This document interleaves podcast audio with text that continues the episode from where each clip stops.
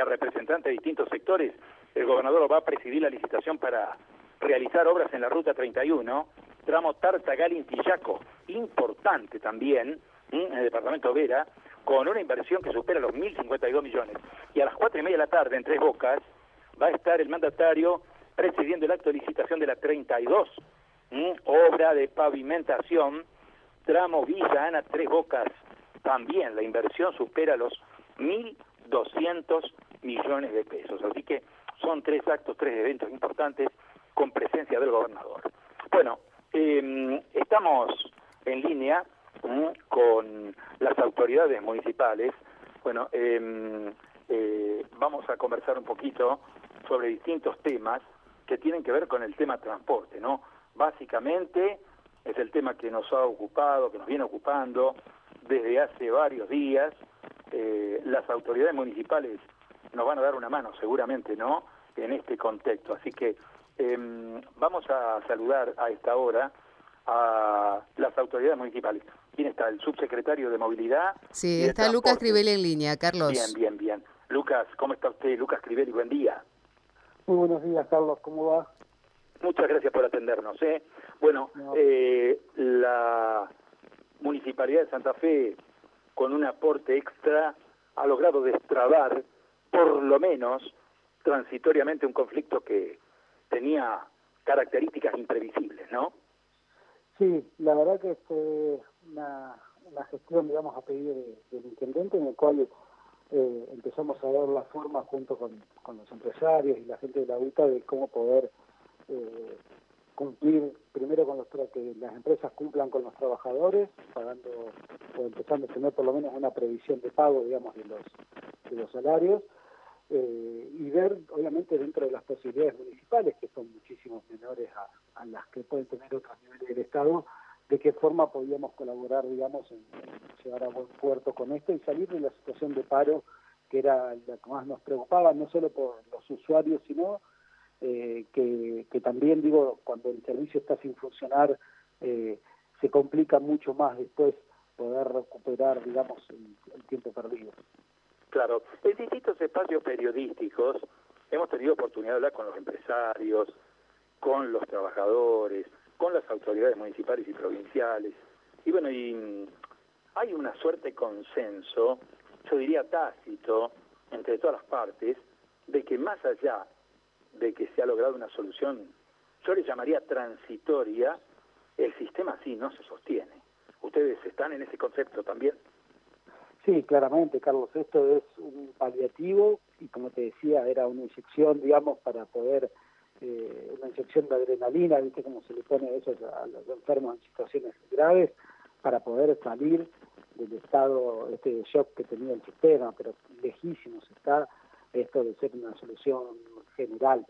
A ver, tenemos, nosotros visualizamos dos instancias, digamos, primero es una instancia que es eh, procurar que el sistema subsista eh, durante los próximos meses a los fines de poder repensarlo o reformularlo, para lo cual se necesita inevitablemente el acompañamiento del gobierno nacional, del gobierno provincial, digamos, en, los esquemas de subsidios, eh, y hasta tanto se pueda empezar a dar un proceso de recuperación de pasajeros eh, que, que nos permita sostener los colectivos, digamos, funcionando, habiendo pasado de 3 millones de pasajeros eh, por mes a un millón, está claro que hay un déficit importante.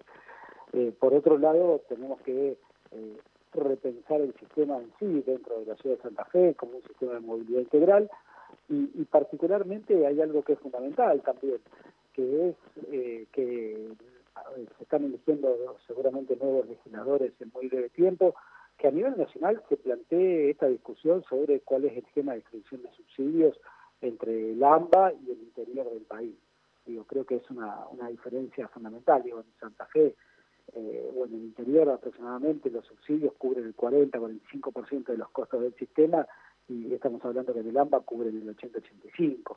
Digo, prácticamente allí puede circular un coche sin pasajeros que no pasa nada, mientras que en el interior si circula sin pasajeros eh, los quebrantos son importantes.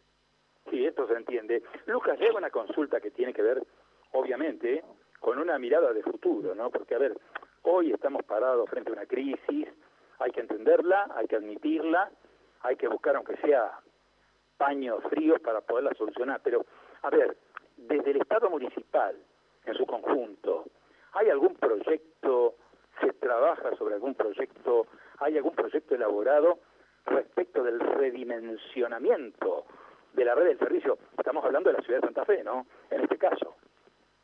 Mira, la realidad es que nosotros sí tenían, teníamos una, una idea de un proyecto de, transporte cuando se asume la, municipalidad, pero que en este esquema nuevo de pandemia eh, no solo que es imposible aplicarlo, sino que han cambiado los parámetros. Digo, todos aquellos datos que se tenían hasta el 2019 inclusive, eh, hoy la verdad que no sirven. Digo, no la gente ya no se sube en el mismo lugar, no se baja en el mismo lugar, han cambiado fundamentalmente las formas eh, de, en que la gente se movía. Digo, a ver, cuando era impensado pensar eh, un comercio con horario corrido, digamos, en el centro de la ciudad y sin embargo eh, hoy en el invierno, en verano no se puede, pero en invierno prácticamente se trabaja en horario corrido, entonces los, los trabajadores del sector comercial ya en vez de tener eh, dos viajes, eh, cuatro viajes diarios, pasan a tener dos viajes diarios y el horario de cierre es un poco más temprano. Entonces, la realidad es que han, cambiado tantas las, las formas de moverse y las formas de, en que la economía de la ciudad eh, se, ha, redistribuido en este estado de pandemia que hoy por hoy se hace muy difícil pensar hasta que no haya un proceso de estabilización. De todos modos, venimos trabajando eh, tenemos una mesa de movilidad junto con las tres universidades, la Universidad Litoral, la Tecnológica y la Universidad eh, Católica de Santa Fe, eh, para, para poder entre todos ayudarnos desde lo técnico a, tener un mejor proyecto. Y ahora se ha abierto una mesa nueva a través del Consejo, una mesa de movilidad cuando se decreta la emergencia en transporte, que también va incluyendo distintos actores que bueno, eh, este es el mediano plazo que yo te planteaba hace un rato, en el cual eh, había que ver un poco hacia dónde iba a ir la movilidad en general en la ciudad. Lucas, este, muchísimas gracias por estos minutos que nos ha dispensado en el marco de un problema que obviamente compete a todos los niveles de Estado, ¿no? Nacional, provincial, municipal, pero que impacta muy duro, muy duro sobre ciudadanas y ciudadanos, ¿no? Muchísimas gracias, ¿eh? No, muchas gracias a ustedes, Carlos, y a disposición. Adiós. Lucas Crivelli, eh, obviamente conversando con nosotros sobre este tema, se ha alcanzado una suerte de tregua, una suerte de solución transitoria en torno al transporte, por lo menos esta semana, la que viene y algunos días más. Vamos a ver cómo sigue todo esto, ¿no? María Silvia. Bueno, tenemos mensajes